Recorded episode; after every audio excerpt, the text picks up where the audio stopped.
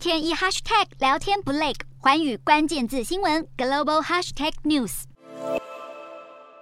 缅甸军方去年二月推翻民选政府夺取政权之后，将前领袖翁山苏基囚禁，更以贪腐、煽动群众对抗军方、违反防疫规定以及违反电信法等罪名，判处翁山苏基十一年徒刑，而如今又再增加六年的徒刑。好，法院官员就表示，翁山苏基被控滥用职权，以低于市场的价格租用公用土地，以及利用慈善捐款来。建造住宅等行为被判处四项贪污罪名成立，但是翁山苏基依旧否认所有的指控，而整场审判更是以闭门形式来举行，禁止媒体或民众进入旁听，而当局也对翁山苏基的律师下达了禁声令，不得透露审判的任何讯息。